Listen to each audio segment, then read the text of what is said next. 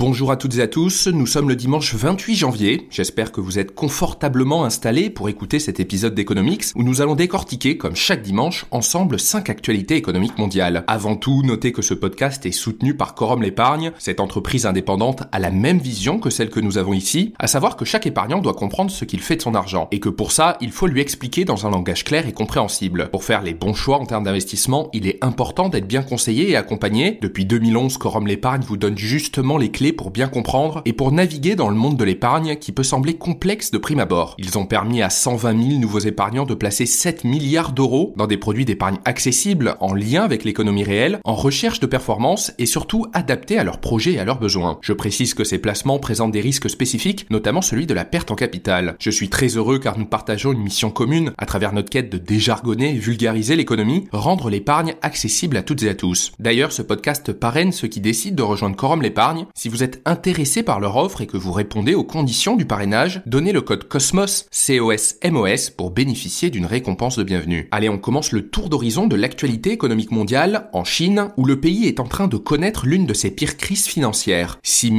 milliards de dollars ont fui l'empire du milieu en seulement deux ans. Depuis début janvier, l'indice boursier de référence de Hong Kong a chuté de 7% après avoir déjà perdu 12% en 2023. De leur côté, les indices de Shanghai et de Shenzhen sont dans la même configuration. Plus globalement, il s'agit du pire début d'année pour les actions chinoises depuis 2016. Alors cela s'explique par un contexte morose en Chine, avec ces derniers mois une crise immobilière et une croissance économique qui ralentit. L'économie du pays a connu une croissance de 5,2% l'année dernière, mais cela reste l'une des pires performances économiques de la Chine depuis plus de trois décennies. Le Fonds monétaire international prévoit que la croissance économique du pays ralentira à 4,2% cette année, et pour rien arranger, cette semaine, les données démographiques ont été publiées et confirment que la population chinoise vieillit et diminue. En 2023, la population totale a diminué de 2 millions d'habitants, ce qui n'a naturellement pas contribué à apaiser les inquiétudes des investisseurs. En fait, en 2023, les investisseurs attendaient avec impatience un rebond de l'économie chinoise suite à la décision de Pékin d'abandonner sa politique stricte zéro Covid à la fin de l'année précédente, mais cette reprise robuste n'a jamais eu lieu. Selon le ministère chinois du commerce, les investissements directs étrangers dans le pays ont chuté de 8% en 2023 par rapport à l'année précédente. Pour remonter la pente, Pékin va injecter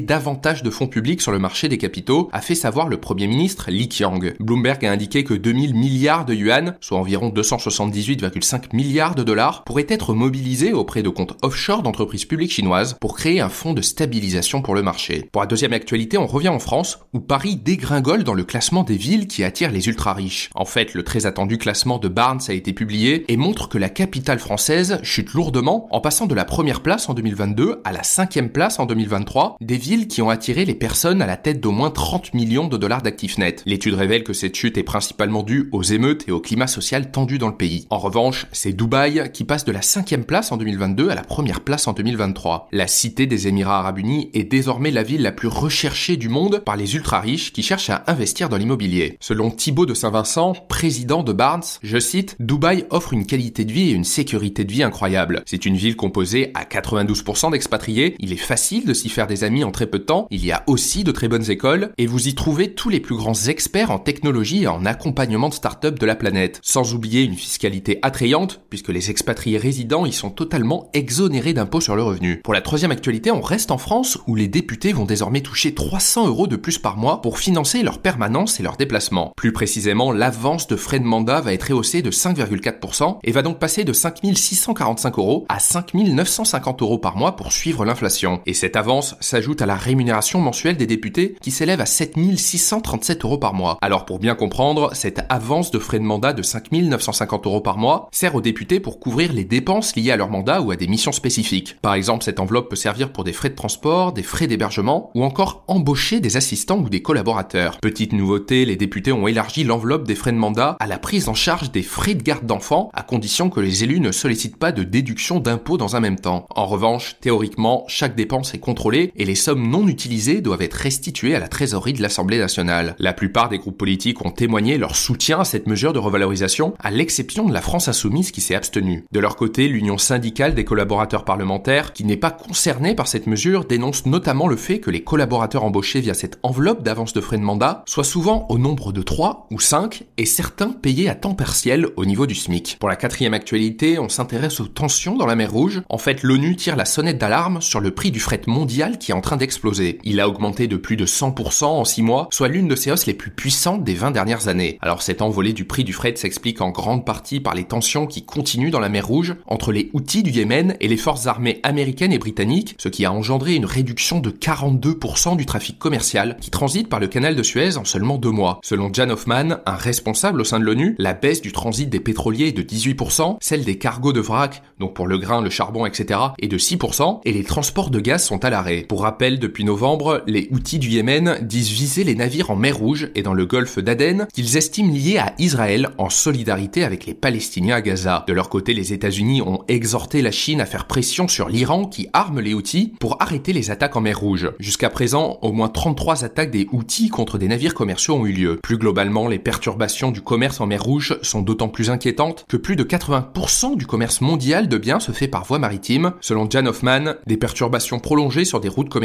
majeures pourraient affecter les chaînes d'approvisionnement mondiales, entraîner des délais pour les livraisons de biens, mais aussi engendrer une augmentation des coûts et un risque d'inflation. Pour la dernière actualité, on s'intéresse à la mobilisation des agriculteurs qui continuent en France. Ces derniers ont annoncé bloquer l'accès à des stations de ski. Une trentaine de tracteurs a pris place au croisement des autoroutes A43 et A48. De fait, il est impossible de prendre l'autoroute pour aller vers Chambéry et Grenoble depuis Lyon jusqu'à au moins mardi prochain, a fait savoir les agriculteurs sur place. Malgré les annonces de Gabriel Attal ce vendredi, les agriculteurs réclament une simplification des normes environnementales, de meilleures rémunérations ou encore la mise en place de leviers pour compenser la taxation du gasoil non routier. Le respect de la loi Egalim est également l'un des principaux sujets de contestation. Pour faire simple, cette loi entrée en vigueur il y a quelques mois vise à protéger le revenu des agriculteurs en leur garantissant une juste rémunération pour leurs produits. Mais face à un contexte inflationniste qui pousse les consommateurs à être plus attentifs au prix, certains supermarchés ont cherché à contourner cette réglementation en faisant appel à des fournisseurs étrangers proposant des tarifs plus avantageux, notamment en Belgique, aux Pays-Bas ou encore en Espagne. Face à ces infractions, le ministre de l'économie Bruno Le Maire a annoncé des mesures de répression. Il promet de doubler les contrôles sur la loi Egalim et menace d'appliquer de lourdes sanctions pour les acteurs ne respectant pas cette réglementation. Les actions des agriculteurs devraient donc reprendre de la vigueur en début de semaine. Les deux principaux syndicats, la FNSEA et les jeunes agriculteurs, ont notamment appelé à un blocus de Paris. De son côté, le directeur général de Lidl France, Michel Biérot, met en garde contre des problèmes d'approvisionnement qui touchent désormais plusieurs de ses magasins. Vous êtes de plus en plus nombreux à écouter le podcast. Merci pour votre confiance. Pensez à mettre une note à ce podcast sur la plateforme que vous écoutez. Ça m'aide beaucoup à mettre en avant ce contenu. Merci encore et on se retrouve dimanche prochain pour un nouveau tour d'horizon.